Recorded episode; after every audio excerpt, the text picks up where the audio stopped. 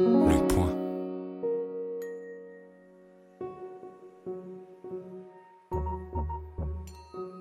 Les Contrariantes, un podcast bimensuel dédié à l'échange d'idées présenté par le magazine Le Point avec Peggy Sastre et Laetitia Stroche-Bonnard. Dans la première partie de cette émission, nous discutons des 20 ans de Loft Story. Puis, dans la seconde, nous accueillons la journaliste Gabrielle Dédier.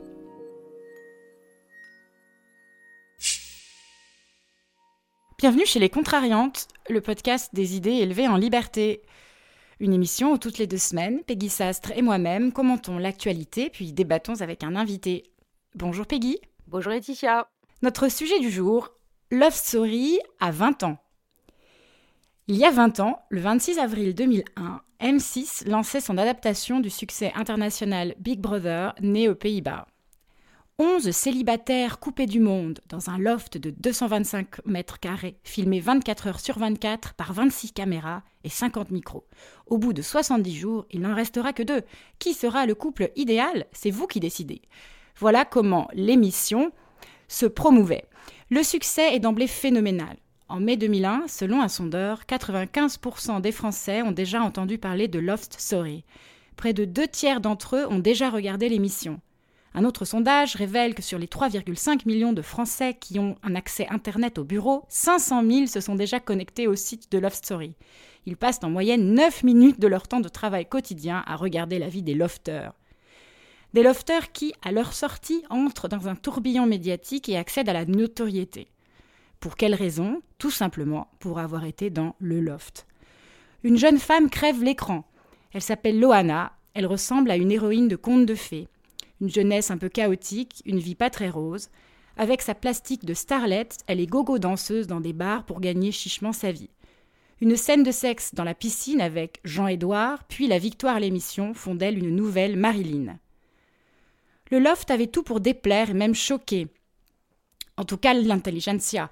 Il a suscité à l'époque de nombreuses critiques tout à fait justes, dénonçant la big brotherisation volontaire des candidats et le voyeurisme des téléspectateurs, l'avènement de la société du spectacle et la vacuité d'une société qui vénère de façon tautologique les gens célèbres, non parce qu'ils ont accompli des actes qui justifient la renommée, mais parce qu'ils sont célèbres. Mais d'un autre côté, le loft nous parlait de la France, des Français moyens, de leur culture, de ce qui les faisait rêver. Loana, à ce titre, a eu des paroles particulièrement touchantes. Elle qui avait 140 de QI, elle se sentait plus bas que tout. Quand vous parlez de vos études et de la fac et tout, qu'est-ce que tu veux que je raconte? Lançait-elle alors, sa concurrente. J'ai quitté l'école en seconde, je me promène en string sur des comptoirs, je suis toujours en bas. Quant à l'audience de l'émission, elle était particulièrement forte dans la petite classe moyenne, quand la bourgeoisie se pinçait le nez. C'est pourquoi je me demande si l'attrait pour la télé-réalité n'avait et n'a pas à voir avec les failles d'une méritocratie française toute scolaire, qui repose aujourd'hui encore plus qu'hier sur la capacité à avoir de bonnes notes à l'école, et surtout qui tend à mépriser ceux qui prennent un autre chemin. Alors certes, les qualités requises pour remporter l'émission étaient ambivalentes. En choisissant Loana, cependant, c'est comme si les téléspectateurs avaient voulu offrir une vie de rêve à une fille paumée, qui le méritait parce qu'elle était gentille et jolie. En se prononçant pour elle, ils reconnaissaient à la fois l'autre et le même, la bimbo au corps de rêve et la française ordinaire. Quand on compare la télé-réalité avec cette autre piscine de narcissisme que sont les réseaux sociaux, on éprouve presque de la nostalgie pour cette époque. Les réseaux ne sont même plus de la télé, ils sont notre réalité. Sur Twitter, on s'expose et on juge, on est à la fois dans le loft et téléspectateur du loft, et en plus on se croit très au-dessus des ploucs de Love Story. Alors voilà Peggy, c'est euh, ce début de réflexion que je voulais partager avec toi euh, sur cet euh, anniversaire un petit peu particulier. Ah bah, c'est un début de réflexion, mais quand même particulièrement dense. Quelle ficelle, euh, non pas pour faire référence au string de Loana, euh, vais-je pouvoir, vais pouvoir tirer? Euh, oui, oui, c'est vrai, c'est très juste ce, ce parallèle avec les, avec les réseaux sociaux actuels, surtout que, par exemple, moi, ça, ça me fait penser à ce que dit Easton Ellis dans son, dans son livre White, qui dit qu'en fait, avec les réseaux sociaux, on est tous devenus des acteurs dans le sens où on, est tous, enfin tous entre guillemets, hein, on, comment, dire, on, on, contrôle beaucoup nos propos justement pour avoir de l'audience et tout. Moi, je me rappelle au début des réseaux sociaux, j'étais complètement déprimée parce que j'entendais des gens, enfin voilà, que je connaissais, des amis de loin et tout, qui me disaient oui, alors moi, je, programme mes tweets pour que ça passe, ça passe à telle heure, pour avoir le maximum d'audience, et puis voilà, des gens qui étaient, qui étaient en plus même pas journalistes, mais, mais qui se, se, se, cassaient la binette, tu vois, à, éditorialiser leur, leur flux Twitter et tout. Je disais, ah, mais, c'est pas possible, quoi. Genre, c'est, ça, ça m'avait et ça continue à me déprimer, ce, ce, genre de, genre de comportement. Mais effectivement, le, le parallèle avec la, la, télé-réalité et notamment comment est-ce qu'elle est apparue, donc voilà, il y a 20 ans avec Love Story où il y avait un côté vraiment frais. Voilà, c'était nouveau pour, pour la France, même si Big, Big, Brother avait déjà quelques années. Il y avait aussi Survivor aussi. C'est vrai que enfin, moi, personnellement, voilà, je suis, je suis, je suis complètement tombée dans, dans, le truc. En plus, c'était à une époque où je travaillais, enfin, je, je travaille toujours. J'étais salariée, vraiment, j'étais à mi-temps dans un bureau et tout. Donc, c'était vraiment le truc que je regarde Love Story pour, pour, me, pour, pour me détendre après ma journée de, après ma journée de boulot et tout. Et moi, il y avait un côté comme voilà, comme je suis très asocial, on va dire poliment que j'ai pas le rapport social facile. La télé-réalité pour moi, c'était voir des gens vivre, mais sans voilà, sans en fait comme, comme derrière une vitre. il y avait un côté très sain, très hygiénique en fait pour moi. En fait, la télé-réalité, ça, reste un oxymore. Hein. C'est un peu comme ce que dit souvent Tadi quand il dit qu'on ne peut pas faire d'information en temps réel, parce que l'information voilà, ne, se fait pas en temps réel. L'information, voilà, voilà, l'information, il faut du temps pour, voilà, pour que les, choses importantes, qu'il y ait un tri entre guillemets. Donc voilà que le et, je pense que c'est pareil, il y a un oxymore sur la télé-réalité, c'est que c'est pas vraiment de la réalité, mais ça, ça, donne une impression de réalité, et c'est ça qui, est séduisant, quoi. Et qui fait aussi, juste pour finir là-dessus, qui, fait aussi que c'est des audiences très élevé parce qu'il y a un côté très hypnotique dans la télé-réalité. Quoi. Tu peux rester des heures, tu vois pas le temps passer. Quoi. Alors c'est marrant parce que moi, au contraire, je n'ai jamais regardé euh, Love Story. En fait, euh, ni la télé-réalité, j'en ai juste vu des extraits comme tout le monde.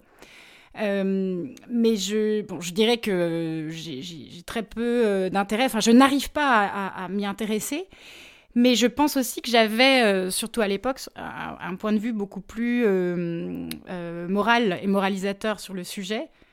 Euh, donc je, trouvais ça assez choquant, euh, très voyeur, euh, très vulgaire. Et, je pense que je, me suis quand même un petit peu amendée avec, le, avec le temps, en prenant un peu de distance, en, en étant un peu plus indulgente, je pense, vis-à-vis de, des, autres, surtout des autres qui ne sont pas comme moi. Et donc c'est pour ça aujourd'hui, je pense que j'ai un regard beaucoup plus, beaucoup plus détaché. Donc moi, je me sens un petit peu euh, schizophrène, ce serait un mot très fort, mais, mais ambivalente sur, euh, sur, sur, sur, ce sujet. C'est-à-dire que personnellement, j'ai, j'ai presque du dégoût, je dirais, pour, pour ça, et en même temps, j'arrive à comprendre euh, pourquoi ça suscite tellement d'intérêt, et, c'est, vraiment ça, cette dimension que, que je retiens, c'est-à-dire comment un, concept qui, qui aurait pu ne pas du tout marcher et, dont on n'attendait pas grand-chose, en fait, hein, quand c'est arrivé en France, a a connu un succès phénoménal. Et je pense que ça, c'est une donnée en soi.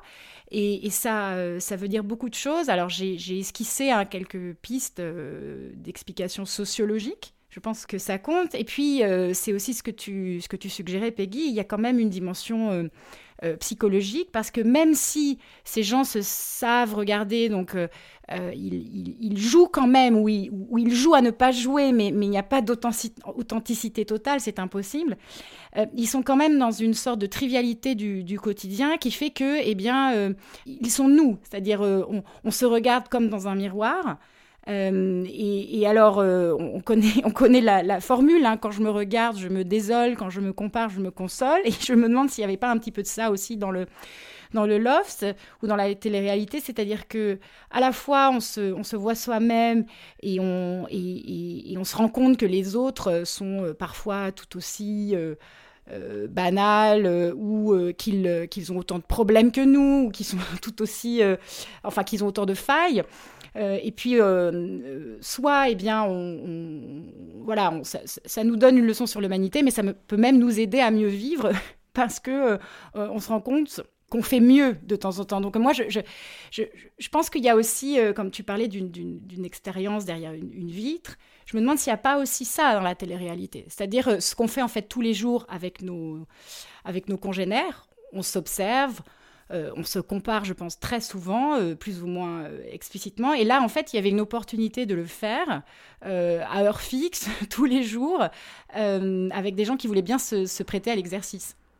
Oui, totalement, c'est très intéressant ce point de vue sur la psychologie et sur le fait et là encore, on peut faire un parallèle avec les réseaux sociaux parce que souvent les réseaux sociaux, enfin, il y a beaucoup d'études, qui disent que justement parce que les gens se mettent en scène, comme je disais tout à l'heure, le côté acteur, on se contrôle et tout, on met, ce qui est, voilà, ce qui je je sais pas, typiquement sur Instagram, les gens ils font des photos de chez eux, quand c'est bien rangé, quand c'est le mé quand c'est bien avec le ménage et tout, donc voilà, ça donne voilà, il y, a plein d'études qui montrent qu'il y, a une sorte de dépression typique des, réseaux sociaux, enfin en fait des consommateurs de réseaux sociaux qui, qui, justement voient chez les autres des versions idéalisées mais sans en avoir forcément conscience et qui, et qui, et qui par contraste, eux se rabaissent, se disent ah voilà je suis nul, ma maison elle est pourrie, mes enfants ils sont dégueulasses. je sais pas faire à manger, enfin genre de voilà, genre de trucs, mes vacances elles sont nazes, voilà. Et effectivement à l'inverse, dans la télé-réalité, une partie d'intérêt, c'était peut-être justement ce que tu disais, le côté on se compare, mais en fait on se console parce qu'il y a le côté zoo humain. Euh, c'est quoi, c'est quoi ces gros débiles euh, qui savent pas parler, euh, qui se sautent dessus à la moindre, à la moindre occasion etc. Et justement, ce côté, ce, côté que la, latéralité en fait met en scène entre guillemets, entre guillemets le pire de l'humain, moi ça m'a amusé parce que moi j'y vois quand même, j'y vois une sorte de, en fait, de preuve empirique de l'inefficacité de, de l'utopie du panoptique.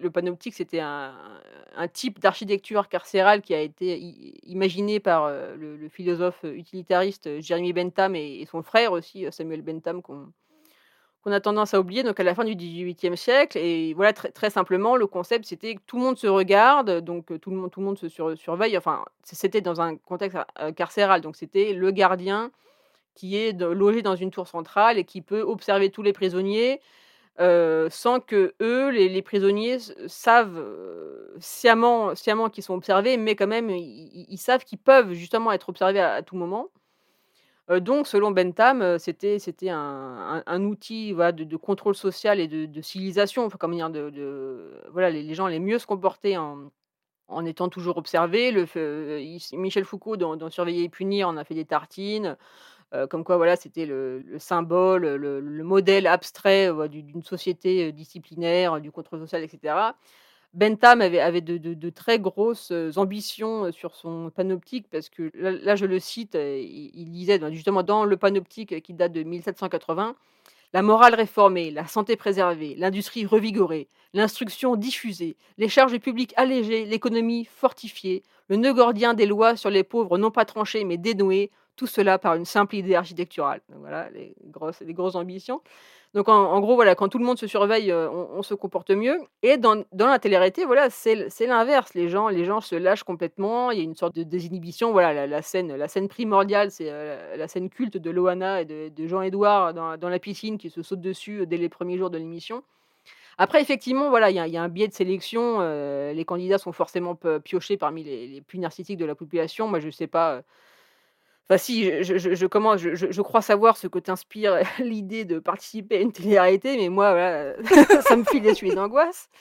donc voilà, j'ai trouvé ça intéressant quand même de, de me dire qu'un modèle d'émission qui était très populaire, très entre guillemets bas de gamme de la fin du XXe siècle et du début du XXIe, ont permis voilà, d'exploser les, les, constructions mentales d'un représentant de la haute bourgeoisie britannique du XVIIIe et, voilà, en quelque sorte, exposer le, rationalisme, mais dans un sens négatif, hein, comme a pu le, critiquer euh, Burke et d'autres, c'est-à-dire comme une, pure construction intellectuelle, euh, coupée de la réalité, où forcément tout se passe bien en théorie, mais dans la pratique, voilà, il y a, du gras, il y, a des choses qu'on n'avait pas prévues, et c'est pas du tout, pas du tout euh, sûr que quand tout le monde se surveille, tout le monde se comporte mieux.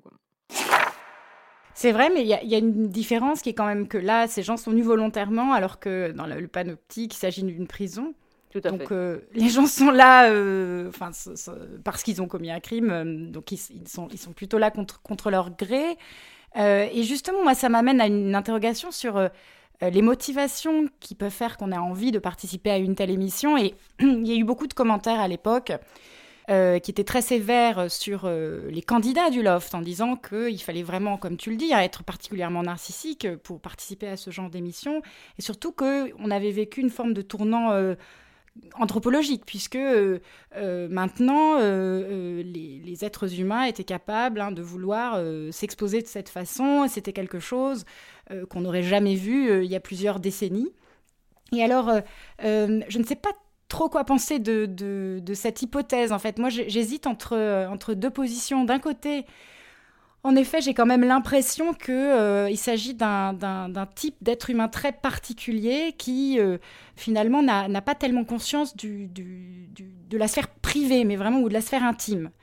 Et ça, on peut vraiment se poser la question de savoir si euh, ça ne correspond pas à, une rupture. Et ça me, ça me fait penser à un excellent livre hein, du philosophe américain Christopher Lash qui s'appelle La culture du narcissisme où lui, dès les années, euh, il voyait dès les années 50, 60 émerger aux États-Unis ce type très particulier d'être humain, en fait, dont euh, le, moi, en fait, a du mal à se distinguer de ce qui l'entoure, de son environnement. Et c'est intéressant, le narcissisme, ça n'est pas la même chose que l'égoïsme. C'est vraiment cette idée qu'on voit le monde comme un prolongement de soi, euh, avec tous les effets pervers hein, que cela peut induire on peut vraiment se poser la question si euh, l'ère de la télé-réalité, ça n'est pas la, confirmation de, l'avènement de ce type d'individu. D'un autre côté, et c'est pour ça que j'hésite, euh, il faut aussi prendre en compte l'aspect technologique, parce que sans la technologie, donc euh, en l'occurrence à l'époque, hein, c'était vraiment le, règne de, la, télévision et les débuts d'Internet, sans cette technologie-là, il serait absolument impossible de concevoir même ce genre d'émission. Donc on ne sait pas très bien comment euh, euh, nos ancêtres du 19e siècle auraient pu se comporter s'ils avaient eu accès aux mêmes outils. Peut-être qu'ils auraient été tout aussi euh, excités à l'idée, enfin en tout cas une partie d'entre eux, à l'idée de se, de, se, montrer dans leur quotidien le plus trivial. Donc je dois, dire que là, en tout cas pour l'instant, je, ne sais pas quoi choisir entre les, deux, les deux opinions. Bah, moi, je pense que je trancherais pour la pour la seconde, dans le sens où ça a toujours existé et les gens narcissiques ont toujours trouvé un moyen de l'exprimer. Je sais pas, dans l'ancien temps, c'était, les lettres, on publie ses correspondances, on publie ses journaux, pense, je crois me souvenir qu'il y avait beaucoup de petite panique morale sur le fait que, ah là là, tout le monde s'expose en, publiant ses lettres et ses journaux. Voilà, qu'est-ce que c'est C'est la fin de la civilisation. Il y, a eu, il y a eu le même genre de discours avec l'arrivée de la, de la photo. Euh, encore une fois, ça a été. Euh, et, ça, et ça, je pense que c'est lâche. Euh, comment dire C'est le changement technologique que, peut-être a prévu à, a prévu à quelques années. lâche, c'est l'arrivée de la vidéo voilà, des Super 8 et tout, voilà, tout le monde se filme, euh, les, trucs, les gamins, les machins, les machins familiaux, les communions, les trucs.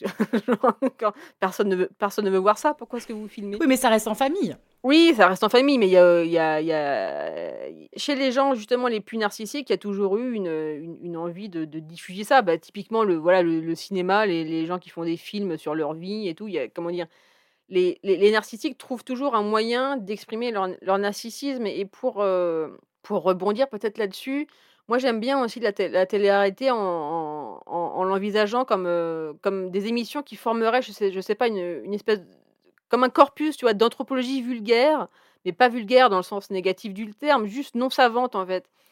Moi, l'exemple que, je trouve le plus fort là-dessus, c'est Colanta. Donc, Colanta, c'est euh, voilà, des gens qui doivent survivre sur une île, ils n'ont rien à bouffer, ils ont des tâches, des exercices. Euh, à la con à faire, genre rester je sais pas combien de temps sur un piquet dans l'eau. Puis après, ils votent, euh, les, voilà, les candidats votent pour qui reste, pour qui, qui part, etc. Euh, donc, donc voilà, c'est jamais le, c'est quasiment jamais le, très fort du début qui gagne en fait, parce que lui, souvent, euh, très vite, il est éliminé par des plus faibles qui se liguent contre lui. Et ça, c'est assez, pour, pour moi, caractéristique de la vraie vie. Voilà, dans, la vraie vie, tu as beau être le meilleur du monde, avoir tous les atouts pour réussir et tout. Si t'as pas un tantinet de soutien social, ben, tu, vas, tu, vas nulle part. C'est très juste, c'est marrant ce que tu viens de dire, ça me fait penser à, au livre et au film de Hunger Games. Je ne sais pas si tu, tu les tout connais. À fait, ouais. Euh, où justement des, des, des, jeunes gens qui sont choisis euh, parmi les, les, ce qu'ils appellent les districts d'un mhm. royaume qui est complètement totalitaire sont envoyés tous les ans euh, pour faire ces Hunger Games où en fait ils doivent s'entretuer, enfin survivre et donc s'entretuer puisqu'à la fin il, un vainqueur doit, doit rester. Et c'est quand même assez vrai parce que dans ces Hunger Games il y a ce qu'ils appellent des, des careers, c'est-à-dire des, des, des, jeunes qui s'entraînent par carrière en fait pour, euh, pour participer à ces jeux et d'ailleurs qui viennent des districts les plus riches. Et ce sont jamais eux qui gagnent. enfin, en tout cas, ils gagnent de temps en temps, mais dans, dans, la, dans le, film en question, euh, dont l'héroïne euh, est d'ailleurs très intéressante, interprétée par Jennifer Lawrence, dans, dans le livre et dans le, film en question, eh bien, c'est, ils ne gagnent pas, ils perdent souvent. Et, ce sont alors non seulement les plus, les plus astucieux qui gagnent, mais les plus humains. ce qui est une autre leçon. Alors, je ne sais pas si c'est comme ça dans Colanta, si les, si les plus humains, généreux euh, gagnent à la fin, mais bon. Euh, voilà, ça c'est la réalité, alors que Hunger Games, ça reste quand même euh, une fiction. Et ce que tu, ce que tu dis aussi sur Colanta me fait penser au fait que, à mon avis, il y a quand même une, une évolution dans, dans la télé-réalité. Ça montre que le, que le genre se perfectionne d'une certaine façon parce que Love Story n'a duré que deux saisons et d'ailleurs la deuxième saison a été un échec.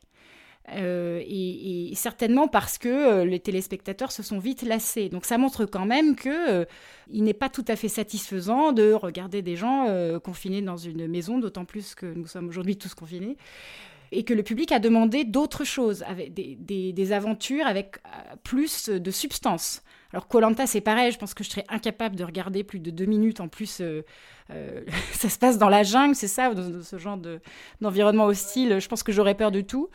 Mais je peux comprendre que là, il y a quand même un petit peu plus de, sens. Euh, dans, dans, une telle aventure. Donc ça veut dire aussi que si on veut être optimiste, en fait, même un genre comme la télé-réalité a des sous-genres et que les sous-genres qui triomphent finalement, ce sont les plus complexes pour finir euh, cette discussion sur une petite anecdote, euh, tu parlais aujourd'hui, on est tous confinés, euh, mais qu'est-ce qui se passe Qu'est-ce qui se passe la TRLT à l'heure de la pandémie? Mais c'est arrivé en fait en Allemagne. Il y avait des candidats de, télé-réalité, donc c'était un, Big Brother, donc l'équivalent du, l'équivalent du Loft en Allemagne, qui était coupé du monde depuis début février 2020, donc ils n'avaient pas vu arriver la pandémie.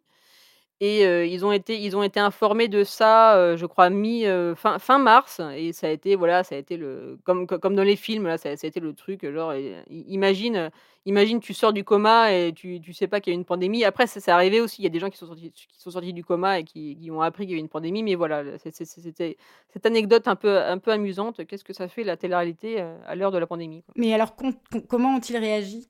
Ah, très mal. Enfin, enfin après, très, après, après, très mal, c'est aussi pareil. C'est toujours. Euh, tu, tu, peux, tu peux dire que les émotions sont exacerbées et tout, mais genre, ils sont euh, tous en train de, de chialer, de, ils, sont, ils sont en panique, quoi. Ce qui peut aussi un peu, peut-être un peu se comprendre, mais. Euh. Oui. intéressant. Mais écoute, c'est le moment de passer à la contrariété ça. du jour. je commence Vas-y. Alors ma contrariété, euh, bon, elle est, euh, assez euh, classique, ou en tout cas, je ne suis pas la seule à avoir été contrariée. Elle, elle concerne une tribune qui a été publiée par 24 généraux qui ont tous quitté le service d'active certains depuis des décennies, euh, et par plusieurs centaines d'officiers, de sous-officiers et de militaires du rang. Alors c'est un texte qui a été publié d'abord euh, le 13 avril sur le site Place d'Armes et repris euh, fin avril dans le magazine Valeurs Actuelles. Et alors c'est un texte extrêmement alarmiste hein, qui s'inquiète eh bien de l'islamisme, euh, des hordes de banlieue, mais aussi d'un certain antiracisme, et qui euh, sous-entend, euh, dans des termes quand même assez, assez, assez explicites, en fait, donc c'est pas vraiment un sous-entendu, que si la situation se tendait, eh bien, cela pourrait déboucher sur une guerre civile et que l'armée devrait peut-être même intervenir. alors, j'ai été contrariée par plusieurs choses à propos de, cette euh, tribune que je trouve extrêmement choquante. Euh, la première euh, contrariété que, que, je voudrais souligner, c'est que je, je, trouve qu'en fait la, la, réaction politique et médiatique n'a pas été assez forte. Alors bien sûr, à, gauche, notamment à l'extrême gauche, hein, euh, il y a eu énormément de critiques, mais elles sont attendues parce qu'en fait, ce qu'on critique, c'est surtout, comment dire, le sentiment que l'extrême droite agit derrière hein, ce genre d'initiative. Mais je, m'attendais de la part de l'ensemble de la classe politique et notamment des médias à une réaction beaucoup plus forte parce que je, alors certes il y a un côté un petit peu absurde, un peu grotesque hein, dans ce genre de, tribune, mais en même temps euh, ça, n'est pas euh, pas anodin. Et donc ce qui, ce qui m'amène à ma, à ma, deuxième contrariété, c'est-à-dire le, contenu même hein, de cette de cette euh, tribune, mais, mais, la, tribune elle-même, le, point de vue hein, qu'il a qu'il a provoqué. Euh, je trouve qu'en France, hein, on continue de voir dans le, militaire une sorte de, force d'intervention euh, providentielle. Notre histoire l'a montré. Hein. on s'est très souvent appuyé. Euh, sur des, militaires en temps de crise. Alors, on peut penser à Napoléon, à, Philippe Pétain, à Charles de Gaulle. Il y, a toujours, je, trouve, dans la politique française, et notamment hein, dans, dans, la politique euh, du dernier siècle, ce sentiment qu'en fait euh, le, militaire euh, saura mieux organiser la société, saura mieux faire face à, toutes les tensions, à toutes les difficultés que une démocratie et, un parlement qui est toujours considéré comme pas assez actif, pas assez fort. Enfin, en fait, c'est toujours la même rhétorique.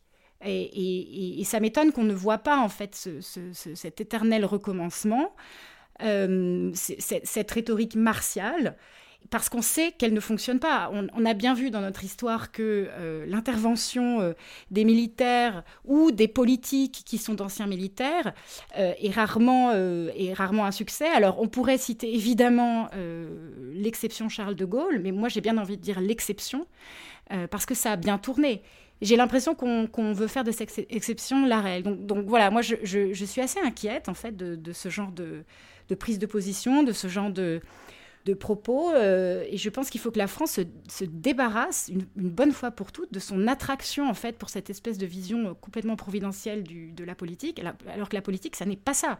La politique, en, tout cas dans une démocratie libérale, c'est euh, la confrontation des points de vue, la délibération, et que ça n'empêche pas euh, de prendre de vraies décisions. Et, d'ailleurs, on a, euh, par exemple, l'histoire de la Troisième République euh, n'est pas qu'un échec. C'était une république parlementaire. Alors bien sûr, on, dira qu'elle a abouti au régime de Vichy, mais quand même, il y avait bien d'autres circonstances qui expliquent l'émergence du régime de Vichy. Mais, mais en dehors de ça, la République parlementaire, la Troisième République, était un pouvoir qui était, qui était fort et qui fonctionnait très bien. Donc je pense qu'on devrait revenir à, cette vision de la politique. Bah là, tu me contraries pas du tout. Je, ne pourrais être euh, davantage d'accord avec ce que tu viens, ce que tu viens de dire. La, larme à l'œil, euh, sans quasiment, quasiment euh, de manière non ironique. Ah, ma contrariété, ma contrariété a vraiment rien à voir. Enfin, si un peu à voir parce que c'est aussi quelque chose qui s'est passé dans la presse. Hein, mais à, part ça, il y a, y a, aucun point commun. Donc moi, ma contrariété, elle vient du portrait de, Sonia Mabrouk, qui a été signé par un dénommé Guillaume Gindron, ou Guindron, je ne sais pas comment on dit, dans Libération, donc qui a été publié le 25 avril, avec le titre, comme on aime chez Libération, Sonia Mabrouk, directrice de la réaction. Ils sont bons en jeu de mots. Hein. c'est vrai qu'ils sont bons. C'est vrai qu'ils sont bons.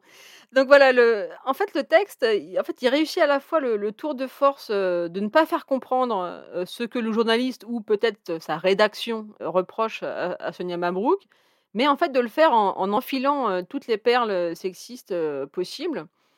Il y a énormément de signes perdus, donc là, je ne sais pas si tu fais attention à ça, mais moi, c'est un truc qui m'obsède, en fait. Dans les articles papier, moi, je suis toujours sidérée par la place que gâchent les journalistes à raconter des trucs, mais sans intérêt. Euh, et j'en avais parlé justement à, Luc Levaillant quand j'avais moi-même été l'objet d'un portrait libé. Heureusement, c'était un, portrait sympa, mais et, en fait, il m'a dit que c'était conscient et que c'était fait pour, euh, voilà, je sais pas, pour faire de la respiration. Pour le lecteur et tout, mais voilà, je comprends toujours pas, surtout sur des textes aussi courts, euh, voilà, la place que tu prends pour des. Mais par exemple, en l'occurrence bah, En l'occurrence, voilà, euh, donc il y a un gâchis de signes monumental pour parler de sa coiffure, de son maquillage, de ses chaussures. Donc là, je vais, je vais, je vais te citer euh, un, passage du texte. C'est la décontraction que lui confère son magistère d'intervieweuse star aux audiences en flèche et au buzz en boucle est symbolisée par une paire de baskets. Fini les stilettos qui rehaussaient son mètre 77 et lui donnaient de l'assurance. Il s'agit désormais de courir toujours plus vite dans les couloirs d'Europe 1 et CNews, ces deux maisons. Donc voilà, ça c'est, je sais pas, c'est le, le, passage le, plus, le plus, voilà, le plus cruchasse du monde qu'on aurait déjà honte de lire dans un magazine féminin sur la symbolique des chaussures, genre au secours. Euh, mais là, surtout dans Libération, qui se la raconte depuis des années, euh, super redresseur de tort féministe. Ils ont lancé en 2019 la newsletter Elle, donc Elle juste comme la lettre, hein, comme Libération. Tu vois. Euh, qui était présentée comme elle rendra compte chaque, dernier mardi du mois des innombrables débats suscités par les luttes féministes, les études de genre, le combat LGTBQI, l'intersectionnalité et toutes les percées intellectuelles, conceptuelles, révérées ou contestées, qui sont autant de bornes vers l'émancipation. Donc voilà, je ne sais pas quelle borne vers l'émancipation euh, représente le fait de euh, perdre quatre lignes pour parler des chaussures de Sandra Mabrouk. Voilà, c'était ça la contrariété. Enfin, c'était quand même une contrariété qui m'a fait marrer parce que voilà, cette, euh, cette incohérence. Euh, voilà, pour, pour, donner une autre anecdote des redresseurs de tort euh, de Libération, c'est eux qui, en 2018, après la fameuse tribune, avaient harcelé Catherine Deneuve pour qu'elle s'explique sur sa signature et lui extorqué voilà, des semi-excuses des, des semi complètement absurdes. Au passage, d'ailleurs, en chargeant euh, Brigitte Lahaye, parce que c'est connu, euh, on, libère d'autant mieux la parole des femmes qu'on a une bonne sorcière, euh, bouc émissaire à cramer. Entre, nous, entre, les auteurs de la tribune, on, se marrait en disant mais c'est pas possible. Ils, ont dû prendre en otage ses enfants pour, qu'elle accepte cette interview. Voilà, donc ce, portrait-là de Mabrouk, voilà, c'est la démonstration du, fait ce que je dis, pas ce que je fais. Il n'y a, pas que le sexisme, il y a aussi des, des, petits relents crypto, crypto-raciste. Euh, parce que voilà, je cite encore un, passage où il parle d'El qui a repéré cette fille de la bourgeoisie tunisienne en lisant Jeune Afrique, blablabla. Euh, et là, euh, commentaire, c'est de quoi nourrir les comparaisons avec Léa Salamé, dont elle serait, entre guillemets, une version bourrine et, radicalisée selon un Manitou des médias.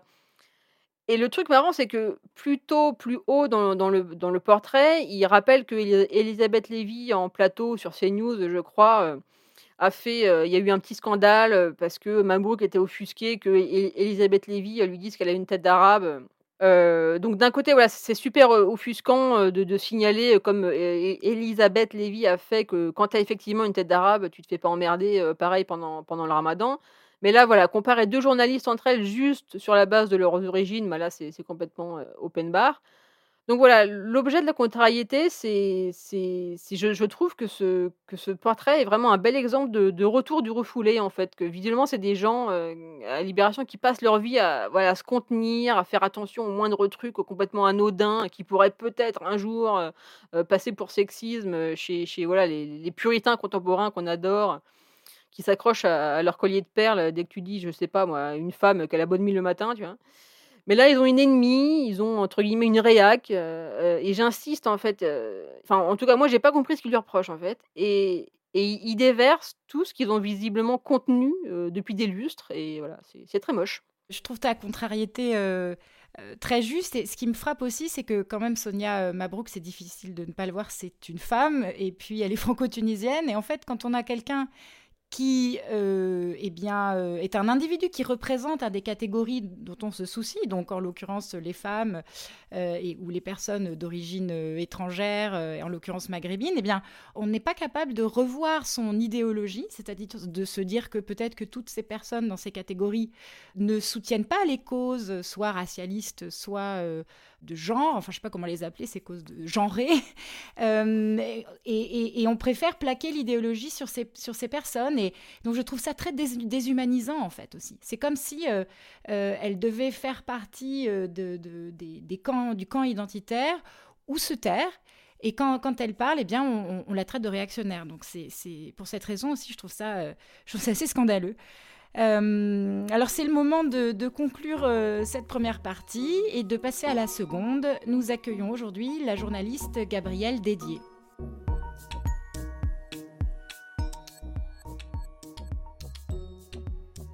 Gabrielle Dédier, bonjour. Bonjour.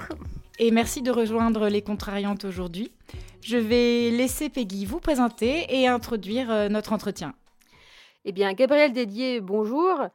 Vous êtes journaliste, écrivain et documentariste. Vous êtes la fondatrice du webzine culturel Ginette le Mag. Mais en fait, on vous connaît surtout depuis 2017 et la sortie de votre livre On ne n'est pas grosse aux éditions Goutte d'Or. Ce livre est une enquête sur votre parcours de, femme grosse et sur toutes les discriminations que vous avez subies, en particulier sur le plan médical et professionnel. je citerai juste la première anecdote, entre guillemets, qui ouvre votre livre. Donc, vous racontez comment, lorsque vous étiez auxiliaire de vie pour enfants atteints de troubles cognitifs dans une école de Neuilly, vos collègues vous avaient dit, je cite, Gabriel, vous représentez une double stigmatisation pour les élèves. Ils sont étiquetés handicapés mentaux et votre poids est un stigmate de plus pour eux. Vous êtes en période d'essai, libre à vous de partir. Donc là, vous racontez que vous avez fini par flancher et par quitter votre travail, euh, ce qui vous a fait vous retrouver sans moyen de payer votre loyer en pleine trêve hivernale et plonger dans une spirale de misère et d'autodestruction. Et là, vous écrivez qu'un réflexe de survie m'a poussé à écrire les mots que ma bouche n'avait jamais su cracher. Donc il en résulte un livre qui est petit par la taille mais gigantesque par son propos et euh, par son retentissement, car on peut dire que son succès a été explosif. En France, comme à l'international, vous avez eu entre autres les honneurs du New York Times, du Times, du Guardian. Vous avez fait la couverture du magazine britannique The Observer. Euh, votre livre a été deux fois adapté pour la télévision. Donc la première sous la forme d'une fiction pour France Télévisions qui s'appelle Moi grosse, qui a été diffusée le 15 mai 2019 sur France 2. Et la seconde sous la forme d'un documentaire qui s'appelle On achève bien les gros, que vous avez co-réalisé avec Laurent Foléa et Valentine Auberti de la célèbre société de production Bangoumi qui a été diffusé sur Arte l'an dernier et que la chaîne franco-allemande va rediffuser le, 8 juin prochain sur Arte. Et Gabriel Dédier, vous êtes une contrariante à, plusieurs titres. Déjà parce que vous portez un combat qui, contrarie pas mal de gens, alors qu'il n'y a rien de dingue, vu qu'il consiste à faire comprendre que les gros sont des humains comme les autres, et ont donc le droit aux mêmes égards et, et justement aux mêmes droits que tout le monde. Vous entendez donner de la visibilité à des millions d'invisibles auxquels vous dédicacez votre livre à tous ces gros qui se cachent pour vivre, pour ne pas déranger on ne sait pas trop quoi. Mais vous êtes aussi contrariante parce que votre parcours, en fait, justement, contrarie le, poncif, le poncif de, la méritocratie qu'on dit morte, si ce n'est mythique et, fictive. Et Laetitia et moi, nous avons une tendresse toute particulière pour les autodidactes. Parce qu'en effet, tout le succès que je viens de rapidement résumer, vous le devez à vous-même. Vous ne venez pas d'une grande famille, vos parents sont plus que modestes, vous êtes provincial, comme on va rapidement l'entendre avec votre accent chantant. Et c'est par le seul biais de votre intelligence, de votre cran et sans doute peut-être un peu de votre chance que vous êtes devenue celle que vous êtes aujourd'hui, sachant que votre carrière est loin d'être terminée. Donc Gabriel Dédier, bienvenue dans, bienvenue dans les contrariantes. Et pour rentrer sans plus tarder dans le vif du sujet, voici une première question. Qu'est-ce que la grossophobie? euh, la grossophobie, c'est euh, le fait de discriminer les personnes en fonction de leur poids et de leur surpoids en l'occurrence. Et la grossophobie, en fait, euh, c'est une, discrimination qui prend plusieurs formes. donc, en fait, la grossophobie, c'est vraiment un monstre à plusieurs têtes. Enfin, c'est ce que j'ai tendance à dire en tout cas. Et quand on emploie le terme de phobie, euh, est-ce que c'est volontaire? Parce qu'une phobie, euh, quand on revient à l'étymologie, c'est une peur irrationnelle. Euh, est-ce que c'est le sens que ça prend dans, ce terme? Non, en fait, je pense, que, je pense que ça a été tout bêtement calqué sur le fat phobia américain. parce que la première fois qu'on trouve, ou en tout cas que moi j'ai trouvé le terme grossophobie en France, c'est quand j'ai fait des recherches pour, pour mon livre en fait, quand j'ai fait des recherches en 2016 pour, euh, pour faire mon livre, euh, quand je tapais grossophobie, en fait, c'était simple. Il y avait quelques articles euh, médicaux qui commençaient à évoquer le sujet. Et, et j'étais tombée sur ce livre de Hans Berlin qui s'appelait En finir avec la grossophobie. Et, et je pense vraiment que, enfin, en ayant, en fait, en ayant étudié le parcours de Hans Berlin, euh, elle connaissait les, les fat activistes américains et je pense qu'en fait, euh, grossophobie, ça a été calqué simplement sur le fat phobia. Euh, et je, je pense pas du tout que ça soit en rapport avec, avec quelque peur irrationnelle que ce soit. Je pense que c'est vraiment calqué sur, sur homophobie, sur, enfin sur, sur, sur, toutes ces, ces discriminations qui, finissent en phobie. Et, et j'ai et moi, enfin, je ne sais pas en vrai si c'est le terme euh, adéquat, euh, grossophobie, mais en tout cas, c'est le terme qui est utilisé. Alors, il semblerait que, les facteurs naturels, entre guillemets, de, l'obésité comptent davantage que les facteurs culturels. Par exemple, on sait que, l'héritabilité de l'obésité, donc l'héritabilité, c'est le pourcentage de la variation d'un trait dans une population qui est due à des facteurs génétiques. Donc, celui de l'obésité, celle, celle pardon, de l'obésité est très haute vu qu'elle est à près de 75, entre 75 et, et, 80 Et comment se fait-il que, que cela soit peu connu? En fait, moi j'ai l'impression que vraiment, quand on parle d'obésité, euh, on est. Euh, euh, personne ne sait rien ou personne ne veut rien savoir. C'est assez, assez ambigu. On sait qu'il y a de la recherche qui est faite, on sait qu'il y a des choses qui, enfin, qui avancent, mais on reste sur des vieilles croyances en fait. Quand on parle d'obésité, c'est pour dire qu'il faut maigrir. Et du coup, on reste sur des on reste sur des vieux mécanismes, des vieilles croyances et on s'intéresse pas réellement à ce qu'est l'obésité alors qu'on a vraiment de la recherche qui est faite. Hein. On a de la recherche qui est faite euh, euh, sur le tissu adipeux, sur euh, l'épigénétique. On a, on a vraiment des, choses qui avancent, mais, mais ces choses-là, elles n'intéressent pas. Et, je pense que c'est aussi en lien avec le rapport de la médecine à l'obésité. Et, et on va pas se, mentir. Le rapport de la médecine à l'obésité, il est assez compliqué. Les, les médecins eux-mêmes disent, en tout cas les médecins généralistes, disent qu'ils survolent euh, ce sujet quand ils font leurs études. Et donc eux-mêmes, euh, enfin, s'ils sont pas euh, passionnés par le sujet obésité, et eh ben, et eh ben, ils vont pas le traiter. C'est pour ça qu'on a, en tout cas dans, dans, la population lambda, on n'a aucune, aucune connaissance de, de, ce qu'est l'obésité en réalité l'obésité, si vous demandez aux gens, ils vont juste vous parler de votre IMC et, euh, euh, enfin, du fait que vous êtes gros. On va pas vous dire que c'est une maladie inflammatoire chronique, euh, que c'est une inflammation du tissu adipeux. Enfin, les gens, ils vont pas vous raconter tout ça. Ils, ils savent pas. Et, et donc, je pense qu'ils savent pas, comme ils savent pas que oui, il y a d'abord il y a d'abord des prédispositions qui font que, et que ces prédispositions en fait, elle s'affirme euh, quand il y a après une convergence de facteurs qui, euh, qui font que bah, euh, ces gènes d'obésité bah, peuvent s'exprimer avec, avec, avec toute leur force. Alors justement, dans, votre livre, vous expliquez que l'obésité est indissociable de la misère. Est-ce que vous pouvez nous en dire un peu plus? Si on prend une carte de France, en fait, le taux de chômage et le taux d'obésité sont, euh, sont, parfaitement euh, calcables. Euh, les régions les plus pauvres sont les régions où on a le plus de gros. Ça c'est purement de la démographie. Et, et, quand on va plus loin dans la cartographie, on sait que les gros ne sont pas dans les centres-villes, ils sont plutôt en périphérie, ils sont plutôt dans les campagnes, ils sont pas dans les endroits où euh, ils sont pas dans les endroits en fait actifs, ils sont pas dans les endroits où on embauche. Et, euh, en fait euh, en fait, on se retrouve avec des données, en tout cas c'est l'OIT, l'Organisation internationale du travail, qui, a des, qui, qui donne ces chiffres qui sont que chez les plus riches, donc les plus riches, qui, ceux qui touchent plus de 4000 euros par mois, euh, le taux d'obésité est de 7%, alors qu'il passe à 33% chez les gens qui, euh, qui, sont au RSA, en passant par 26% chez les gens qui sont au SMIC, alors que le taux moyen, c'est 17%. Donc en fait, on a, vraiment, euh, on a vraiment des marqueurs au niveau statistique qui nous disent que oui, plus on est gros, plus on est pauvre. Ou plus on est pauvre, plus on est gros plutôt. Pour en revenir à l'existence de la, la grossophobie, euh, pourquoi, à votre avis, euh, les, gros sont-ils discriminés? Oh, Je pense que les gros sont discriminés pour plein de raisons, en fait. Statistiquement, euh, on sait que... Enfin, on a des preuves de cette discrimination, notamment à l'embauche. on sait qu'une femme obèse est huit fois moins employable qu'une femme qui ne l'est pas. On sait qu'un homme obèse est trois fois moins employable qu'il ne l'est pas.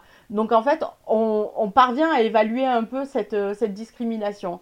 après, en fait, ce qui se joue, c'est qu'il y a un regard moral qui est porté sur le gros.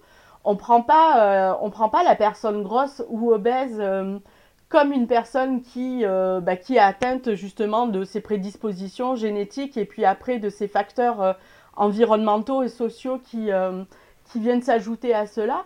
on prend l'individu comme, ben, comme en fait une personne déviante et on pose un regard moral sur cette personne. Donc cette, cette discrimination, elle vient aussi du fait qu'il y, y a ce regard. On regarde souvent les gros comme des enfants, on les infantilise vraiment beaucoup de ce que j'ai vécu et de ce que de ce qu'on a pu me rapporter, on se permet de donner des conseils sur le comment manger, comment se tenir, comment s'habiller. On parle vraiment au gros comme à des enfants de 3 ans et euh, et c'est vraiment parce qu'on les prend pas au sérieux. On les prend pas au sérieux parce qu'on les juge et on les juge parce qu'on se dit on ne peut pas être intelligent et être comme ça. On ne peut pas être euh, de bonne volonté, de bonne nature et se laisser aller euh, à un état physique tel. Si la personne était, euh, saine, si la personne d'esprit, euh, elle serait saine de corps. Et, en fait, il y a tous ces raccourcis qui sont faits. Il y a aussi ces, ces croyances qui veulent que alors, ces croyances, parce que moi, ça m'est arrivé personnellement, hein, quand je, passe un entretien d'embauche et qu'un recruteur me dit que l'IMC est inversement proportionnel au quotient intellectuel, euh, bah en fait, en fait, voilà, il me dit que plus on est gros, plus on est, euh, plus on est bête. Euh, alors il était mal tombé, mais, mais la réalité, c'est que c'est qu'en fait, il y a plein de, préjugés, plein de croyances sur les gros, et, et comme on n'a pas de, enfin, on va pas se mentir, on a quand même des gros qui, enfin, qui réagissent pas, qui, ont tendance à s'auto-censurer, euh, qui ont tendance à ne pas se plaindre, qui ont tendance à culpabiliser, qui ont tendance à se laisser faire aussi. Et c'est aussi pour, pour, toutes ces raisons-là qu'ils sont invisibles.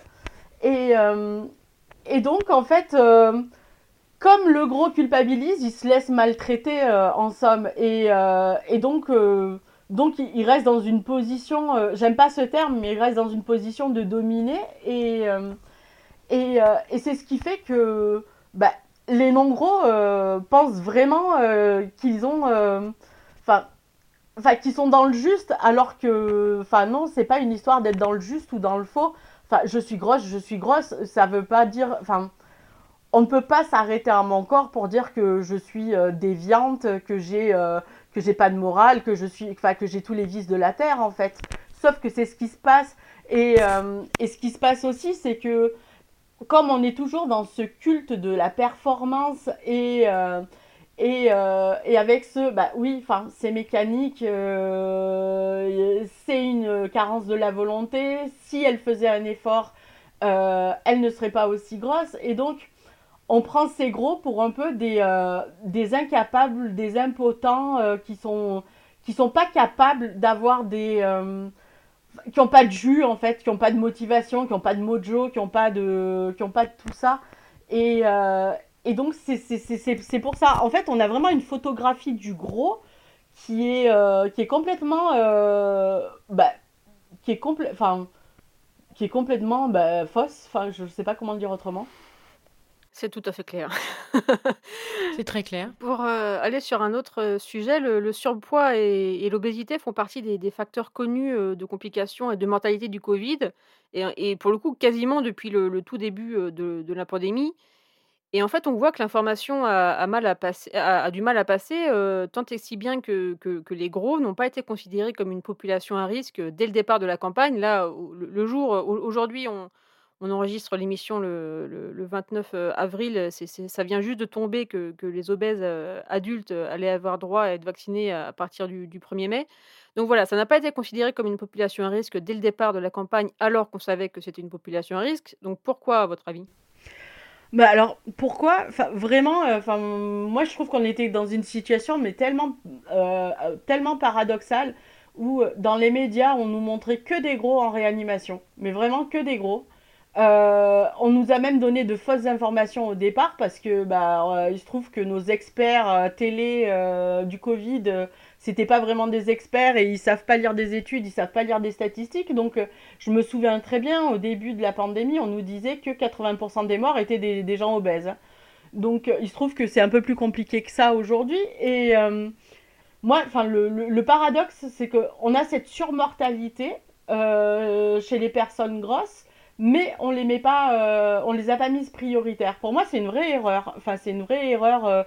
Alors, je sais pas qui a décidé ça, si c'est l'ARS, je ne sais pas à quel niveau ça se décide, qui est prioritaire ou pas. Mais, mais en fait, on pouvait, enfin, moi, je trouve assez fou que, enfin, le, l'IMC en fait, hein, enfin le, le, l'IMC euh, élevé, l'obésité, c'est le deuxième facteur de risque après l'âge. Et, euh, et donc euh, c'était très bien de, de, vacciner bah, les personnes dites fragiles.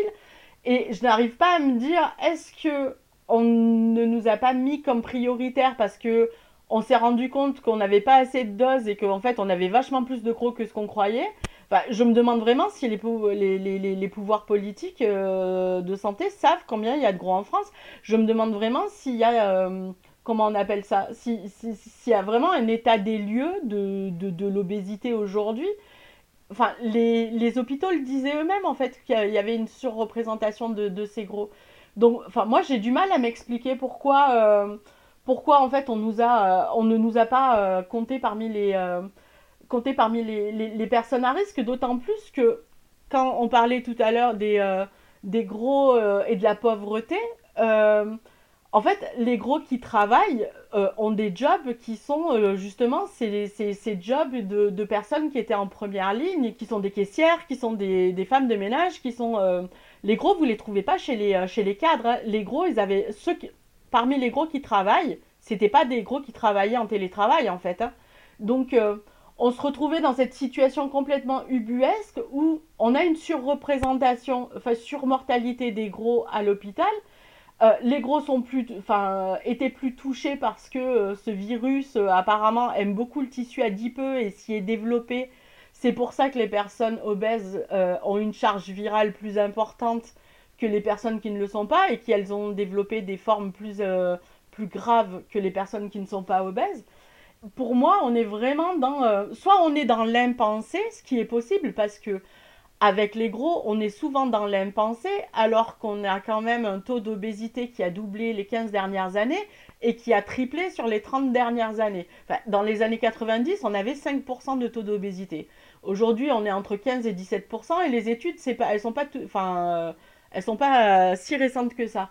Donc, euh, donc voilà, je ne sais, enfin moi j'ai du mal à me dire que on vit dans un pays qui adore ça, faire des études, on adore ça, on fait des, on fait des rapports toute la journée, on est des professionnels du rapport, mais on est quand même dans l'impensé au niveau de l'obésité.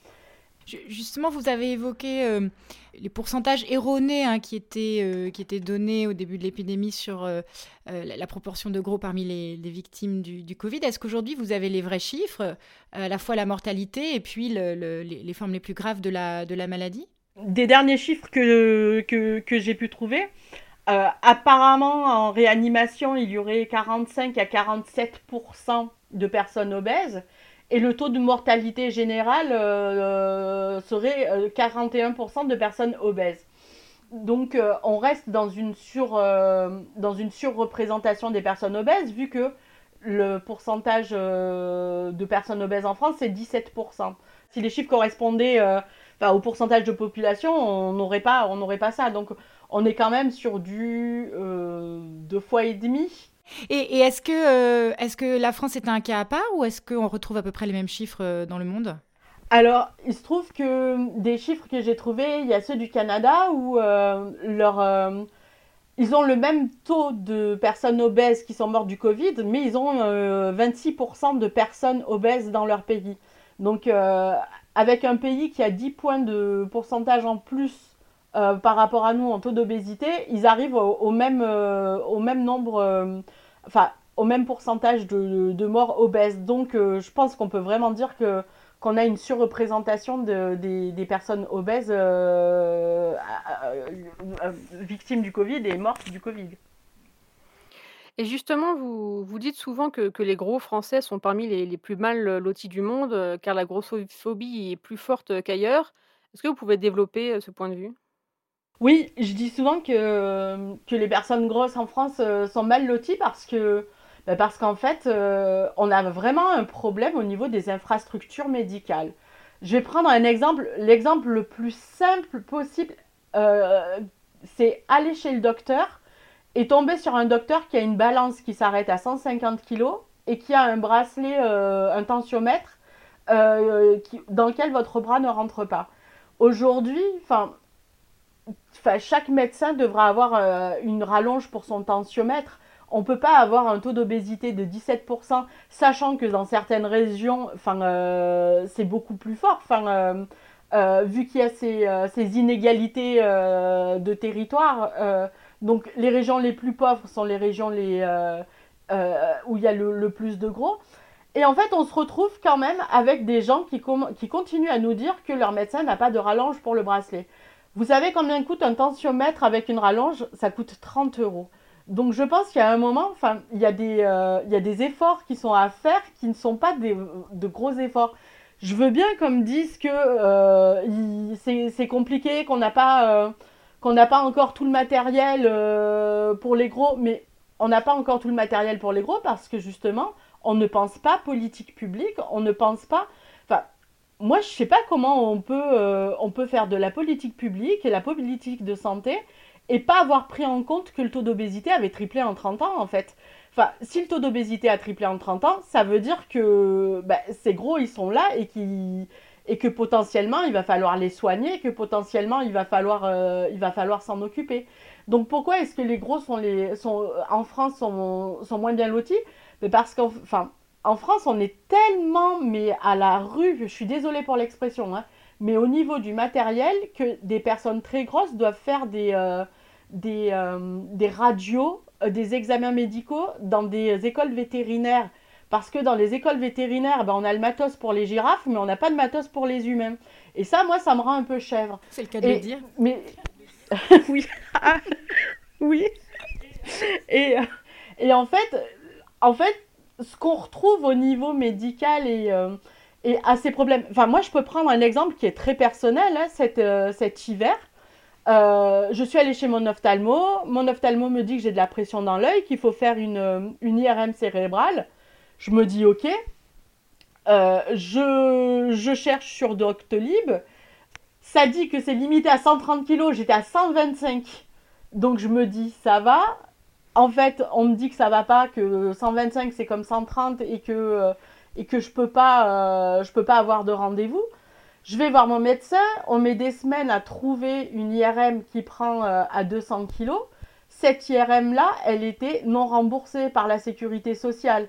Enfin, j'en étais là en fait. Et pendant des semaines, j'ai eu peur. Euh, enfin, j'y allais parce que j'avais une suspicion de tumeur cérébrale quand même.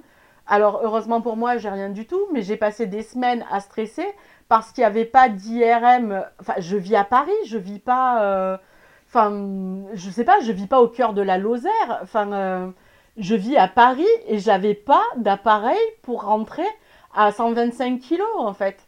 Et ça, c'est pas possible. Et, et je pense que que ce qui se passe à ce niveau-là, c'est euh, enfin c'est exactement pareil sur toutes les infrastructures. Et quand je parle de la différence en fait euh, de pourquoi les Français bah, ils vont pas chez le docteur, mais parce que quand ils vont chez le docteur, de toute façon, on peut pas leur prendre la tension. Enfin, ou en tout cas, la plupart des médecins peuvent pas prendre l'attention. Il y a encore des, euh, il y a encore des médecins, des salles d'attente où ce sont des, des chaises pliantes de jardin qui sont dans la salle d'attente. Donc, euh, enfin, ce sont des chaises qui euh, supportent pas plus de 100 kg en général. Enfin, toutes les chaises pliantes, à partir de 100 kg, elles éclatent. Hein. Ou des chaises qui ont des accoudoirs. Enfin, il y a encore des médecins qui ont des chaises avec des accoudoirs dans leur, euh, dans, leur salle d'attente.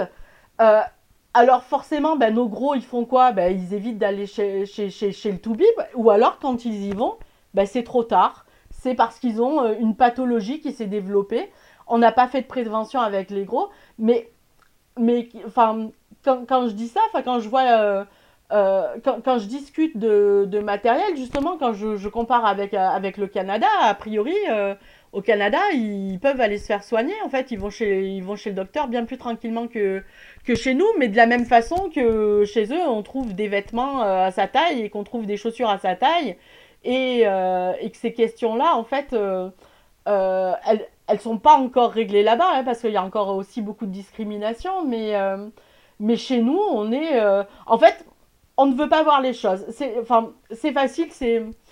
j'ai tendance à, comparer ça euh, un peu au ce qu'on ne veut pas voir en fait on s'arrange pour que ça n'existe pas on veut pas avoir de SDF on a du mobilier anti SDF et, et, donc la question bah oui on n'a pas de gros enfin si on n'a pas de matos pour les gros on verra pas les gros hein, et euh, parce que les gens s'étonnent de ne pas avoir des gros dans, la rue, mais euh, quand on me dit ah ben oui ben moi euh, enfin il n'y a pas de gros quand je vais au parc d'attractions, ben forcément il peut pas monter dans le manège, donc il va pas aller au parc d'attractions, il est pas enfin voilà. Et donc on est sur ça pour tout, mais je pense qu'on est quand même à l'aube d'un vrai problème sanitaire parce que ce qui s'est passé là depuis un an, cette crise, cette crise, elle ne fait que nous révéler toutes les, failles et tous les manquements qu'on a.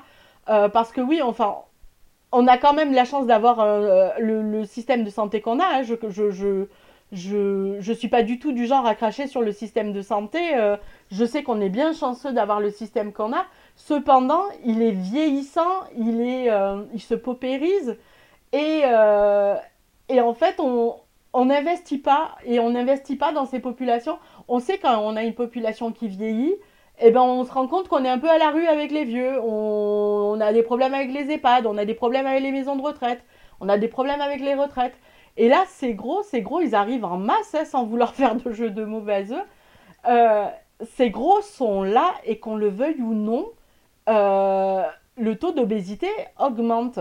Et on ne va pas pouvoir continuer en fait à ne pas les voir parce que parce que bah, ces gens, euh, enfin, c'est pas des gens de seconde zone, hein, ils, ils, méritent, euh, ils ont le droit d'aller à l'hôpital comme tout le monde en fait, ils ont le droit de se faire soigner, ils ont le droit d'exister, et, euh, et c'est pas possible en fait, on peut pas rester sur du, c'est quelque chose de, comment on appelle ça, c'est plus un épiphénomène l'obésité en France, et dire ça, c'est pas dire que c'est cool d'être gros et que et qu'on va rien faire pour les gros et que enfin c'est juste euh, enfin pour moi c'est juste un constat d'échec en fait de, de, de, c'est tout ce qui n'a pas été fait tout ce qui n'a pas été mis en place. C'est à quel moment on peut avoir euh, ces gens qui nous qui pondent des rapports de politique publique toute la journée et qui comprennent pas que ces gens gros vont le rester. C'est pas parce qu'on nous, on nous pose des injonctions à la chirurgie bariatrique qu'on va tous se faire couper l'estomac et peser 50 kilos dans un an. Hein.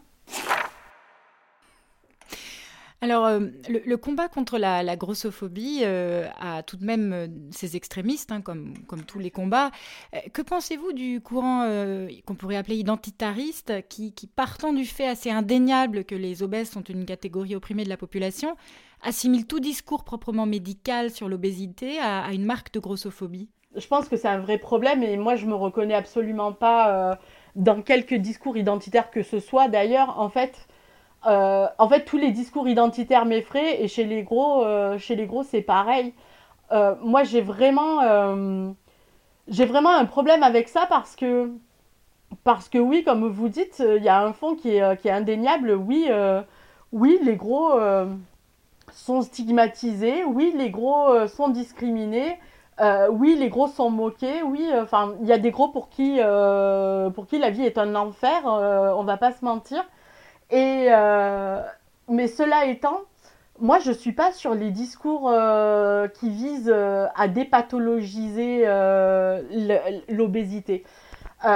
je sais qu'il y a plusieurs, enfin, il y a plusieurs formes hein, de discours. Il y a ceux qui pensent que euh, que s'attaquer à l'obésité, ce serait euh, une forme d'eugénisme parce que, ben, euh, parce que ben, justement, il y a cette prévalence-là et que, et que ben, ces corps existaient déjà il y a 2000 ans et qu'il n'y a pas de raison qu'ils n'existent plus et que vouloir éradiquer l'obésité, ce serait, ce serait quelque chose de l'ordre de, de l'eugénisme. Et alors que, enfin, moi, je suis plutôt dans le truc. Si demain on me dit qu'il y a une thérapie génique pour plus être obèse, je saute dessus. Hein. Euh, donc, euh, donc voilà. Donc il y a, y, a, y a, des discours comme ça, mais il y a aussi des discours qui, euh, qui, où j'ai l'impression que souvent on confond plein de choses parce que, parce que, bah oui, je suis la première à dire que, bah oui, on peut être obèse et, et, et ne pas et ne pas développer de, de, de pathologies associées, ce qu'on bah, qu'on appelle des comorbidités. Et cependant, euh, en fait, je crois que quand on parle de, de gros en bonne santé, euh, on parle de gros qui n'ont pas développé euh, de pathologie, euh, de pathologie associée. Et, mais du coup, on oublie que on oublie que de toute façon, être gros, on peut appeler ça une maladie, un syndrome ou je ne sais pas quoi, ça reste une inflammation, une inflammation chronique du tissu adipeux et on garde un terrain inflammatoire avec des prédispositions à. Donc, euh, moi, je suis pas pour dépathologiser. Euh, enfin, je pense même, enfin, je vous cache pas que sur, euh, sur cette question-là, moi, je rejoins plutôt la Ligue contre l'obésité, même si je, enfin, j'en suis pas proche et. mais la Ligue contre l'obésité, elle propose par exemple que l'obésité, à partir d'un certain IMC, soit, soit traitée comme une affection longue durée, en fait. Et moi, je trouve que cette approche, elle est plutôt intéressante parce que justement, on peut pas, euh, on peut pas partir du constat que euh, ben, les gros sont aussi les plus pauvres et que ben, du coup, faire de l'obésité une affection longue durée, ce serait euh, faciliter leur parcours, leur parcours médical si s'ils veulent entreprendre un parcours médical en fait. Donc parce que on va pas se mentir, euh, euh, les, rendez-vous chez le diététicien, c'est euh, souvent pas remboursé ou pas très bien. Les rendez-vous chez le psychologue, on n'en parle même pas. Il y a, en fait, le, parcours obésité, il est vraiment. il est, le, pardon, le parcours médical obésité, hein, quand en tout cas on, on, veut, on veut faire ces démarches-là, ce serait vraiment faciliter la vie. Et peut-être que si s'il y avait vraiment eu une ALD sur, euh, sur l'obésité, on ne se serait pas retrouvé avec ces questions de est-ce qu'on vaccine les gros ou pas. Donc moi je suis plutôt, euh, je suis plutôt sur ça, sur les discours identitaires. En fait moi ce qui me fait peur c'est que, enfin, euh, en fait depuis que on parle de grossophobie et que le mot est rentré de plus en plus dans les usages et notamment dans les usages, enfin au niveau des médias, etc. Enfin on, ne peut pas dire que, que le mot est, inconnu et Sauf que bah, j'ai l'impression que c'est un peu utilisé à tort et à travers et qu'on voit de la grossophobie euh, où il n'y en a pas toujours. Et, euh, et, euh, et, moi, je pense qu'il ne faut pas tout confondre en fait. C'est c'est devenu assez compliqué. Enfin, enfin typiquement, encore une fois, je vais prendre mon exemple parce que c'est plus facile. Mais, mais moi, quand je dis que. Bah, quand je dis que j'ai pesé jusqu'à 160 kg et que, et que j'aimerais bah, au moins, euh, à minima, passer un jour sous les 100 kilos. Bah, rien que quand je dis ça, mais, euh, mais j'ai l'impression de passer pour une traîtresse, alors que, alors que je n'appartiens euh, déjà à, à, aucun, à aucun groupe quel qu'il soit, mais, mais je trouve que, il faut faire attention. il faut faire attention avec ces discours identitaires parce que, parce que vraiment, enfin, je comprends euh, l'idée, euh, je comprends, euh, je comprends que, enfin, je comprends aussi ces gens qui disent, bah non, enfin, je suis pas malade, je vais bien, mais, enfin, ce que j'ai noté quand même, c'est que la plupart des gens qui disent qu'ils vont bien ont tous moins de 40 ans, ils n'ont pas encore métabolisé quoi que ce soit. Alors, je dis pas évidemment qu'il y a des, gros qui vont rester très bien et qui n'auront jamais de diabète et qui n'auront jamais d'hypertension et qui n'auront jamais mal aux genoux, et c'est tant mieux parce que, parce qu'en fait, enfin le problème, c'est pas tant l'obésité, le problème, c'est la sédentarité qui va avec. Euh, beaucoup de maladies associées à l'obésité sont aussi euh, et surtout des maladies de la sédentarité qui est vraiment, euh, qui est vraiment un mal de nos sociétés. Mais sur les discours identitaires, enfin moi, non seulement je peux pas me reconnaître, mais je je peux pas adhérer, je peux pas je peux pas me dire que bah ouais c'est comme ça en fait. Oui, il y a des gros. Oui, moi je préférerais que, que, le, que, que, le taux de l'obésité ne soit pas aussi important. Oui, je préférerais que bah, les, les, les, gamins à naître euh, n'aient pas, euh, pas à vivre ça. Pour autant, les gros qui existent, eh ben, il faut les traiter euh, bah, tout simplement comme tout le monde et, et, normalement et avec respect et, et sans discrimination. Alors, vous en avez parlé rapidement, mais j'aimerais qu'on revienne dessus. Dans, votre livre, On n'est pas grosse, on, apprend notamment qu'il y a que, que la chirurgie de l'obésité a un taux très élevé d'échec et qu'elle a aussi des, effets secondaires parfois très lourds. Pourquoi est-ce que ces informations sont-elles aussi peu connues? Oh, alors vraiment la chirurgie bariatrique, c'est c'est devenu mais un tel lobby en fait. C'est je, pense que je pense que déjà, enfin, la chirurgie bariatrique c'est c'est vraiment apparu comme bah, une solution à on va pas se poser toutes ces questions là de prévention, de prise en charge longue, etc., etc. On a une solution qui euh, vise à réduire la taille de l'estomac. Pendant un an ou deux, euh, les gens y maigrissent et, euh, et, ça nous fait ça de moins, ça nous fait ça, enfin ça de gros en moins en fait. Sauf que, bah, sauf que c'est pas aussi simple que ça. Et, et, déjà quand on parle de taux d'échec avec la chirurgie bariatrique, on parle quasiment uniquement de reprise de poids, alors que pour moi, les taux d'échec, euh, il va au-delà des reprises de poids. Alors, pour la, pour sleeve, on est autour des, des 35-40% de reprise de poids après 5 ans de, chirurgie. Et pour le, pour le bypass, on est plutôt entre, entre 25 et 30%. Mais il faut quand même savoir que souvent un bypass est fait après une sleeve. Et euh, qu'est-ce que c'est un bypass et une sleeve? Oui, alors la sleeve, euh, la sleeve en fait, c'est le fait de réduire de, des, trois quarts euh, la taille de l'estomac et de faire en sorte en fait que la poche d'estomac n'existe plus et que notre estomac soit juste le tube. Donc, donc ça c'est la sleeve. Et le bypass, c'est euh, un peu plus de tuyauterie. C'est euh, on, va, euh, on va contourner l'estomac, on va aller directement dans les, euh, dans les intestins. Et, et, ce qui se passe, c'est que la personne maigrira par malabsorption des, des, nutriments. Ah oui, d'accord. Oui. Voilà. Mais ça, c'est des chirurgies que qui euh, en réalité à la base euh, ça vient euh, des chirurgies digestives sur le cancer de l'estomac et le cancer des intestins. Et on s'est rendu compte que c'était des chirurgies qui faisaient maigrir les gens. Et donc donc c'est c'est comme ça que qu'on a qu'on a qu'on a découvert les, les effets de ces chirurgies là en fait. Et, et, donc en fait on se retrouve avec des gens qui qui alors qui, se retrouvent avec bah, des, euh, des estomacs euh, très réduits et euh, qui pendant deux ans perdent du poids et qui cette perte de poids qui dure deux ans, on l'appelle la lune de miel. parce que bah, c'est une période où en général bah, les gens se sentent bien, ils se sentent bien parce que ils maigrissent enfin, ils, ils parviennent à se vêtir comme ils voulaient, ils parviennent à trouver du travail. Euh, enfin, euh, sauf que euh, les, les effets secondaires sont quand même assez importants. Donc, en dehors de ces reprises de poids, on a quand même un taux de suicide augmenté qui est important. Enfin, les personnes obèses se suicident deux fois plus que la population lambda, mais les personnes opérées se suicident deux fois plus que les, que les personnes obèses. Donc déjà, on a un taux de suicide augmenté. on a aussi un report des addictions parce que si toutes les personnes obèses ne souffrent pas de, troubles du comportement alimentaire, elles représentent quand même 60% des personnes obèses.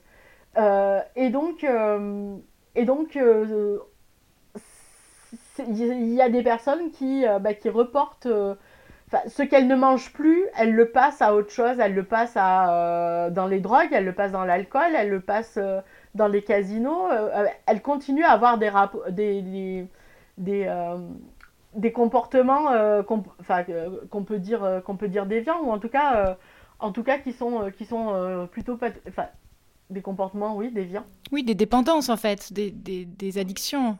Oui c'est ça. Exactement. Oui voilà elles ont des, des reports d'addiction. Donc il y a ça qui, qui, est là. Il y a sauf qu'il y a aussi des problèmes au niveau bah, tout simplement enfin médical. Donc dans le cas du bypass par exemple L'idée du bypass, c'est on va vous faire maigrir avec la malabsorption. Donc, euh, en gros, vous n'absorbez plus rien, vous n'absorbez plus de nutriments, vous n'absorbez plus rien. Ce qui fait que quand vous faites un bypass, vous devez avoir, euh, vous devez avoir une complémentation vitaminique euh, à vie. et donc, on se retrouve avec des gens qui perdent les cheveux, qui perdent des dents. Et on se retrouve aussi avec des gens qui, qui, qui ont des carences en vitamines qui sont assez importantes. Enfin, moi, j'ai rencontré une personne qui dont la carence vitaminique a entraîné euh, une altération de sa gaine de myéline et la gaine de myéline, c'est ce qu'il y a autour des nerfs, en fait, et du coup, elle avait des douleurs atroces parce que, parce qu'en fait, elle avait plus de protection. on se retrouve avec des gens qui sont nourris par sonde nasogastrique parce que parfois, bah, on coupe trop. Et donc, bah, les gens, ils peuvent plus se nourrir, ils peuvent plus s'alimenter. Donc on se retrouve avec des personnes qui ont des sondes nasogastriques euh, qui se nourrissent euh, avec des tuyaux, quoi. On se retrouve aussi euh, avec... Enfin, on se retrouve aussi, là, j'ai vu justement, il y a de plus en plus de personnes opérées qui se plaignent de SIBO. Le SIBO, c'est un syndrome... Enfin, c'est une maladie du côlon ou des intestins et euh, qui fait qu'il y a des douleurs euh, importantes et, euh, des flatulences plus plus. Donc on se rend compte qu'il y a de plus en plus de personnes qui signalent ça. A priori, dans les dernières études que j'ai vues qui sont à approfondir, il y aurait une augmentation du risque de cancer du côlon après ces chirurgies-là.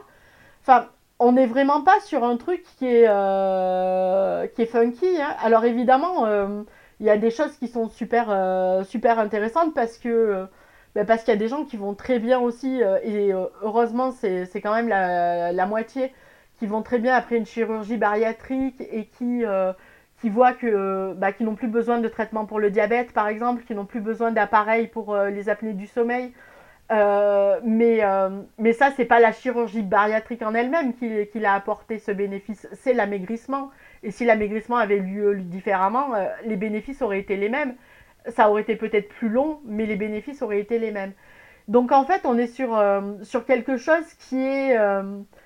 mais qui est en plus assez violent parce que le suivi, il est quand même censé être à vie et on se retrouve avec, avec plus, plus de... Alors, il y a 5 ans, on était à 80% de personnes qui, étaient, euh, qui, étaient, euh, qui, étaient, euh, qui disparaissaient des radars.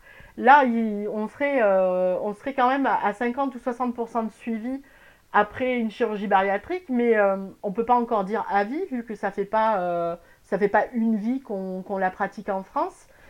on n'a pas encore des études sur bah, que va-t-il se passer si une personne qui a été qui a été opérée euh, à, je sais pas, une leucémie ou un cancer du sein, comment elle va supporter euh, les traitements. Euh.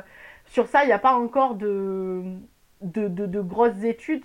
Donc, donc oui, il y, a, y a cet amaigrissement, mais, mais le, j'ai envie de dire, le beyond the scene, derrière les coulisses, enfin, c'est pas, c'est pas aussi rose que ça. Et il y a beaucoup de gens qui qui du coup se retrouvent, euh, qui avaient ce corps gros euh, et qui, enfin, qui ont fait des démarches pour faire cette chirurgie bariatrique parce qu'elles se sentaient mal ou parce qu'elles avaient développé des, euh, des, comorbidités, mais qui avaient des organes sains et qui se retrouvent en fait à avoir subi des chirurgies bariatriques et qui se retrouvent dans des états de santé qui, sont, qui sont assez compliqués en fait.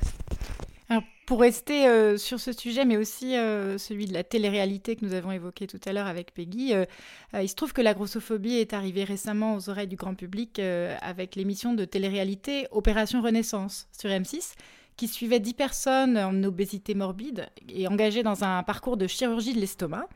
Qu'avez-vous pensé de cette émission et aussi de la polémique qu'elle a générée? Bah alors déjà, pour être transparente, il y a 4 ans, quand il y avait eu la pétition pour que l'émission n'ait pas lieu, parce qu'il y avait eu une enquête de, je ne sais, de BuzzFeed, je crois, euh, où, euh, où il y avait Karine Le Marchand qui posait avec des estomacs découpés.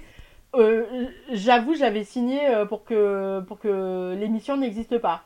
Sauf que, bah, une fois que l'émission existait, enfin, moi, j'ai pas fait partie des gens qui ont signé, signé la tribune pour qu'elle ne soit pas diffusée parce que, enfin, pour moi, ça sert à rien, honnêtement. Et, euh, euh, parce que j'espère que les gens sont assez grands pour choisir les, programmes qu'ils regardent. Et, euh, donc, les polémiques qu'il y a eu autour de, l'émission, enfin, je sais pas. Enfin, moi, je enfin, j'ai regardé l'émission. Honnêtement, l'émission, j'ai trouvé bidon, mais parce que parce que je, savais qu'on n'aurait pas une émission de vrai suivi avec avec des opérés. Là, on s'est retrouvé dans une émission qui est une émission de Total Relook qui ne dit pas son nom euh, et, donc avec une caution médicale parce qu'on avait recréé un collège euh, de médecins. Sauf qu'en réalité, ces médecins, ben, moi j'aurais aimé qu'ils parlent, j'aurais aimé apprendre des, choses. Là, on se retrouve avec des, on se retrouve avec des candidates. Enfin, moi, j'ai vu que le, premier avec les deux premières candidates. J'ai pas regardé les semaines d'après. On se retrouve avec deux candidates, alors qui, pour le coup, le, en revanche, je veux dire, le, casting était bien fait parce que parce qu'elle elle reflétait vraiment le, le, les personnes qui vont se faire opérer en fait. Au niveau du casting, enfin c'était euh, enfin c'était exactement le public euh, le public qui se fait euh, qui se fait opérer. Et en revanche bah, l'émission on voit quoi on est autour enfin c'était un peu misérabiliste c'était c'était enfin moi j'ai trouvé ça un peu putassier un peu mal fait.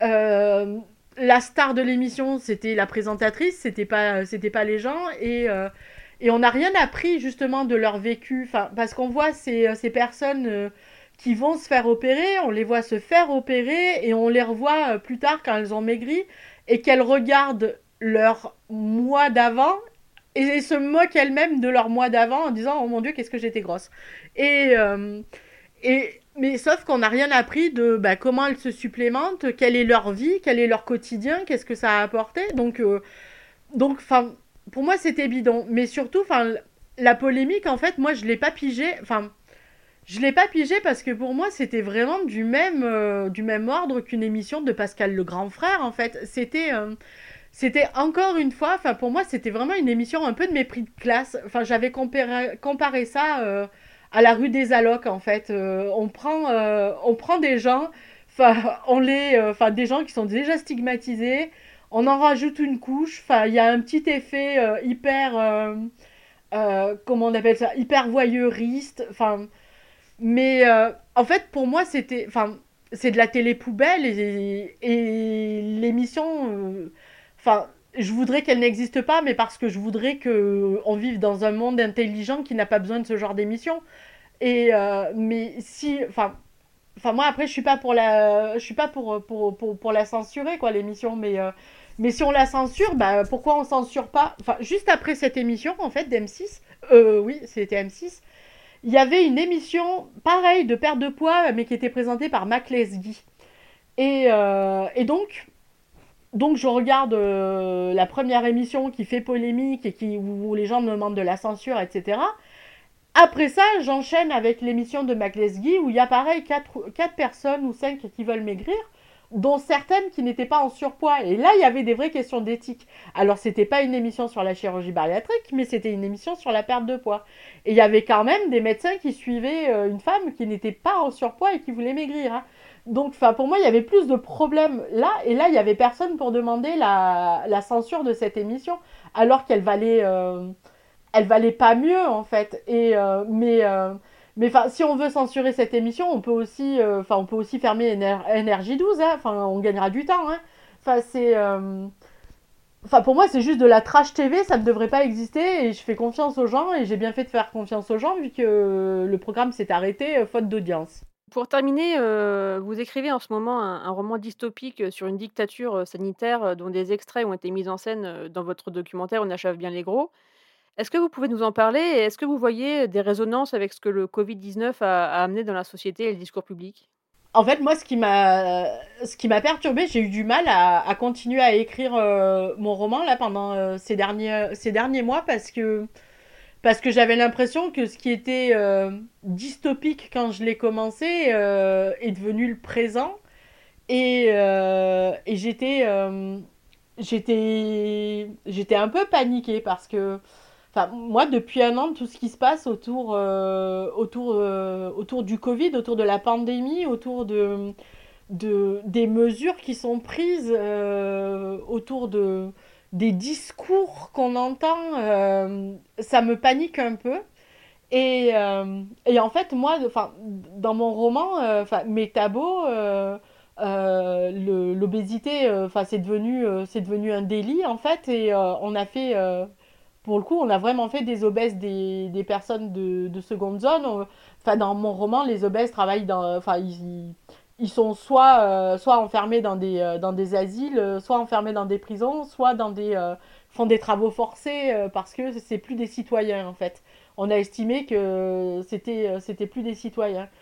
Et en fait, moi j'ai eu l'impression toute cette année-là qui vient de s'écouler que la réalité en fait était euh, au-delà et me faisait bien plus peur que, ce que j'écrivais parce que parce qu'on s'est retrouvé avec des discours euh, où euh, où il y avait il y avait il y avait des chroniqueurs à la télé qui expliquaient aux gens qu'il fallait qu'il fallait absolument pas qu'ils sortent notamment aux fragiles euh, enfin, il y avait des gens qui étaient prêts à sacrifier les fragiles. Hein. Enfin, c'était, euh, enfin, c'était, euh, c'était assez magnifique. Et à côté de ça, on avait des, enfin, on avait des maniaques de l'autorité qui, qui justement pour pour notre bien-être et notre santé, enfin, préféraient ben, nous enfermer à vie que, que, nous laisser que nous laisser respirer. Mais en tout cas, euh, voilà, cet entretien euh, euh, s'achève sur ces mots. Merci beaucoup, Gabriel Dédier, d'avoir rejoint les Contrariantes aujourd'hui. C'était vraiment très instructif et très original comme, comme conversation. et je donne rendez-vous à nos auditeurs dans deux semaines pour le prochain numéro. C'était Les Contrariantes, le podcast des idées élevées en liberté présenté par le magazine Le Point à retrouver toutes les deux semaines sur lepoint.fr, Apple Podcast, Spotify, Deezer et Google Podcast.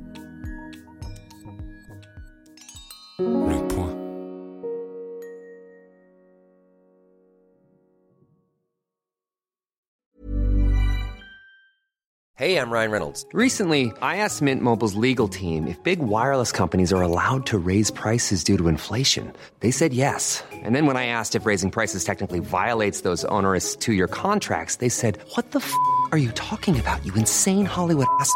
So to recap, we're cutting the price of Mint Unlimited from $30 a month to just $15 a month. Give it a try at mintmobile.com slash switch. $45 up front for three months plus taxes and fees. Promoting for new customers for limited time. Unlimited more than 40 gigabytes per month. Slows. Full terms at mintmobile.com.